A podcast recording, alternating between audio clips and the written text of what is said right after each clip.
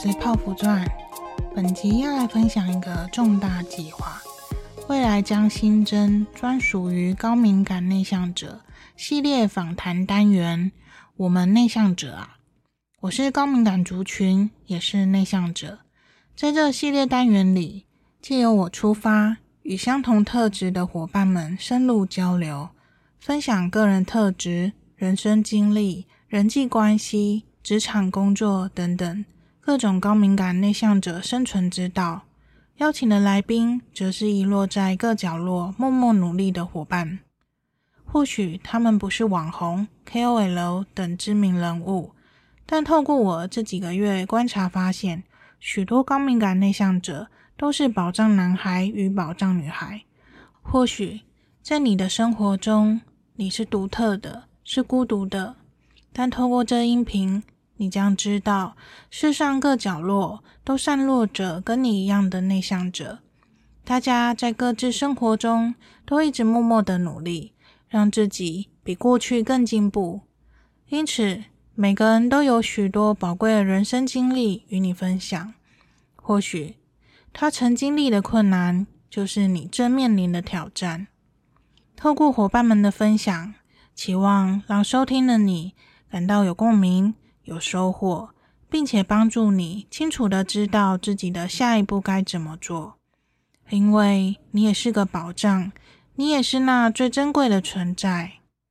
依照《高敏感是种天赋》一书说道，全世界五分之一的人口是高敏感族群，而这群人中有七成的人是内向者，另外三成则是外向者。而按照网络上资料显示，全世界人口大约有百分之三十到百分之五十是内向者，比例可能更高。也因此，内向者不一定就是高敏感族群。有兴趣的话，可以收看本集的文字稿，我会将高敏感与内向者测验放到文字稿中，可以直接搜寻本集标题，或在音频简介中点击连接做测验。为什么我想做这些呢？过去有聊过，自从我开始经营部落格。为了收集写文章的素材，而开启了对自我探索的旅程。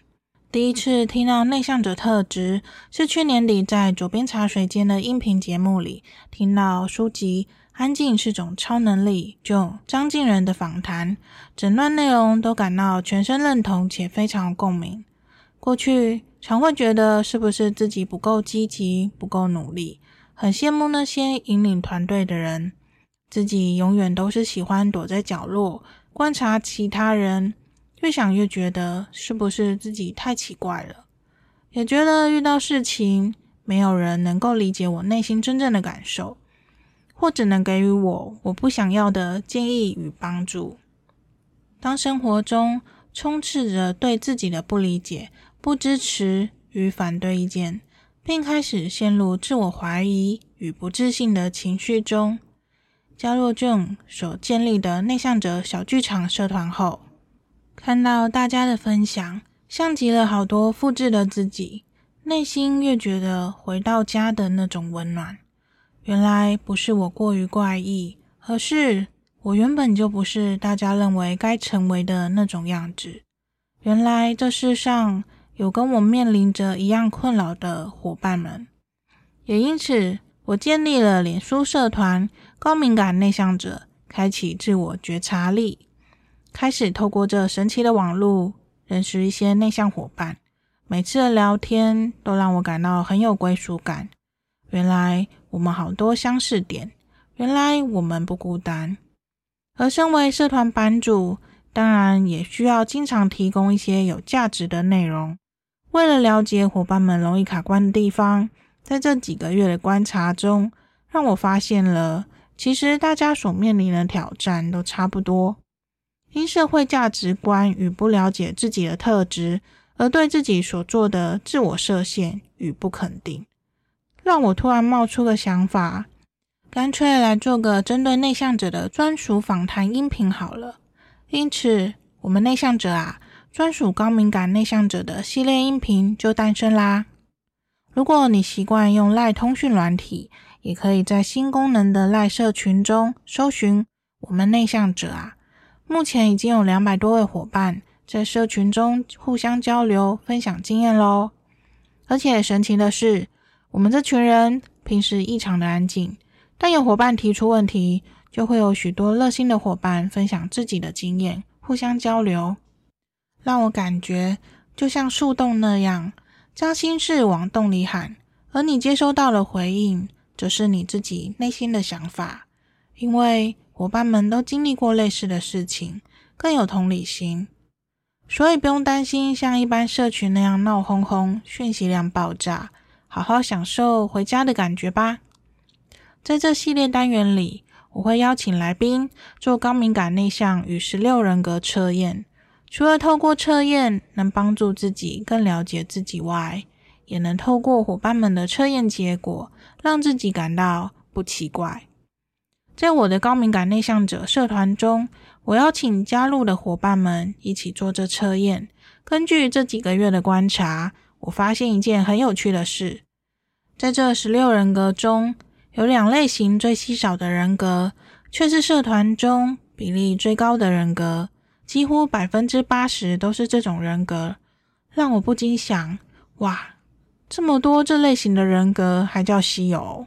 不过这几天跟伙伴们交流后，我突然发现，所谓的稀有，的确就是高敏感内向者的特质啊。也因为稀有，我们才会觉得自己跟一般人不一样。而网络的力量，将我们这些稀有的人聚集在这社群中，透过相同特质的伙伴，分享交流彼此的故事。虽然在生活中时常感到孤单，但想想，这世界还有很多散落在各角落的伙伴们，我们并不孤单啊！这也是我建立社团与赖社群，让同温层交流的初衷。希望大家都能发掘自己的独特点，并且接纳不完美的自己，活出自己喜欢的样子。透过伙伴们的分享，能更了解自己的特质，真心爱原厂设定的自己。因为高敏感是种天赋，安静是种超能力。心理学家荣格说：“与其做一个完美的人，我宁愿做一个完整的人。”这也是我在自我探索的旅程中发现最重要的关键。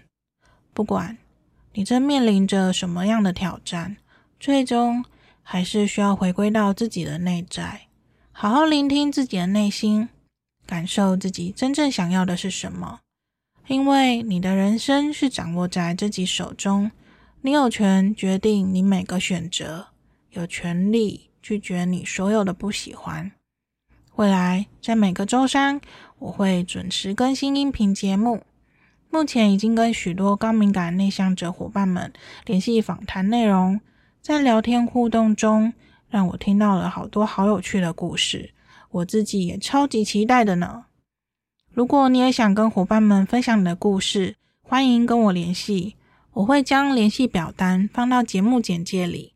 希望透过这专属内向者的小天地，让一般人更了解，内向者并不是被动、悲观、不积极，我们只是对人不对事而已啦。有兴趣的朋友也欢迎加入我的社团，一同交流成长。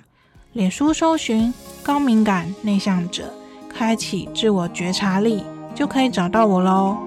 那我们下一集节目见喽，拜拜。